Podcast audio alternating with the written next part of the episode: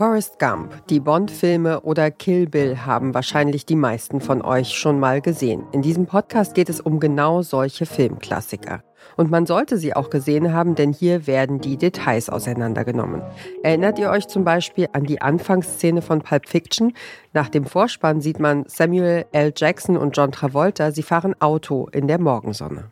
Es ist äh, tatsächlich 7.22 Uhr. Sie gucken selber auf die Uhr und benennen das und äh, sind dort in ähm, Anzügen zu sehen. Das ist schon so ein bisschen so ein Aufbrechen, äh, um das so ein bisschen theatralisch zu sagen, so, so ein Zeitraumkontinuum.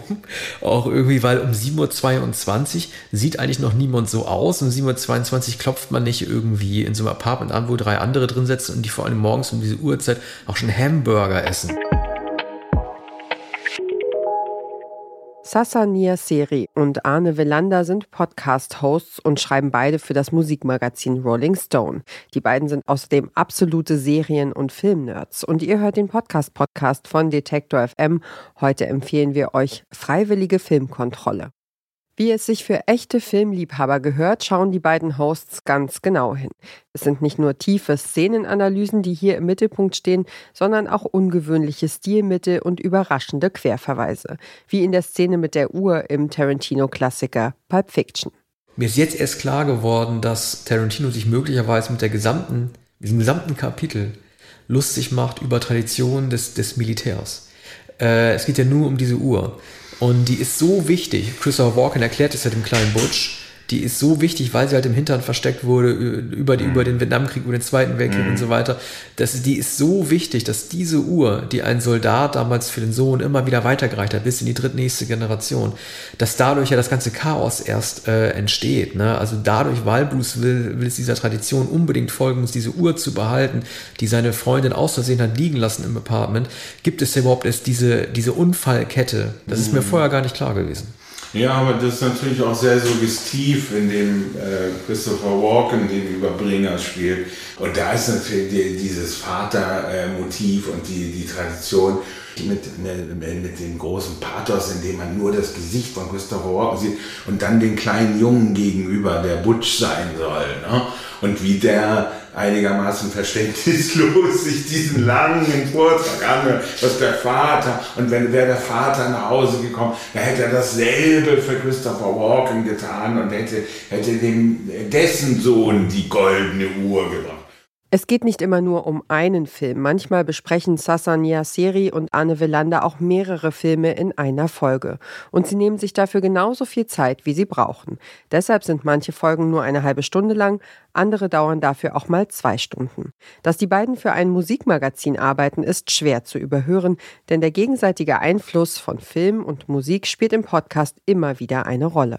Die Musik ist äh, wie bei Jackson, äh, bei Jackie Brown dann äh, noch mehr äh, dieser brillant eingesetzt, der äh, obskure Gitarrist der 50er Jahre, Dick Dale, der Surf-Gitarrist, der dadurch für eine Weile populär wurde. Ich weiß noch, der ist damals in den 90er Jahren, hat er noch eine Platte veröffentlicht, nachdem der Film dann erschienen war und, und er aus seinem Refug, aus seinem Retiro geholt wurde. Und er hat dann noch eine Promotion-Reise in Hamburg gemacht und war vollkommen zugekifft und, und, und staunte darüber, dass er nach Jahrzehnten des Vergessens durch, durch dieses Surfinstrumental äh, nochmal populär geworden war. Wie ihr sicherlich schon merkt, ist der Podcast nicht dafür da, um Filmtipps zu geben. Aber wenn man den beiden so zuhört, wie sie über Kleinigkeiten in Szenen sprechen, über Kameraführung und den Einsatz von Musik sinnieren, dann bekommt man auf jeden Fall Lust, den ein oder anderen Filmklassiker mal wieder anzuschauen.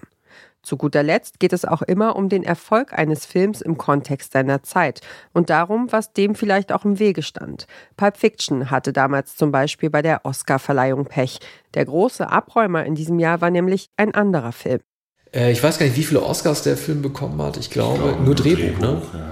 Also man hört bei Samuel L. Jackson heute noch, dass er sich aufregt, dass er meint, ja. er hätte den äh, verdienen müssen.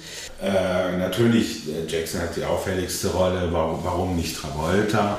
Das wäre auch eine schöne Geste gewesen für jemanden, der ähm, äh, weit entfernt vom Oscar war. Ja, der hatte verloren gegen Tom Hanks, als in der Haupt ja, Hauptrollenfeld. Da, ne? da, da hatte er keine Chance. Forrest Gump. Aber ge, ge, genau gesehen, Forrest Gump ist natürlich die Schauspielerrolle und ähm, Äh, und Travolta hat aber einfach die coolste Rolle. Ne? Man kann auch nicht sagen, dass er dann ähm, äh, brilliert, aber in diesem Anzug und in, in die Art, äh, dieser, diese Art von Perücke oder Haarverlängerung, das ist eben fantastisch, das ist zur Ikone geworden. Gut, Gump ist auch zur Ikone geworden, auf der Bank sitzend und wenn das Leben dir Zitrone gibt. Ne? Also beides ist sprichwörtlich geworden. Ne? Und, und, da, hat er, da hat er wahrscheinlich das Nachsehen oder das Pech, dass Hanks in diesem Jahr noch einmal ganz groß war mit, mit diesem Film. Anmerkung der Redaktion. Travolta hätte einfach wissen müssen, dass das Leben wie eine Schachtel Pralinen ist und dass man nie weiß, was man kriegt. Sassanier Seri und Arne Willander besprechen im Podcast Freiwillige Filmkontrolle zwar hauptsächlich die großen Kinoklassiker, hin und wieder aber auch mal einen neueren Film von einem Streamingdienst.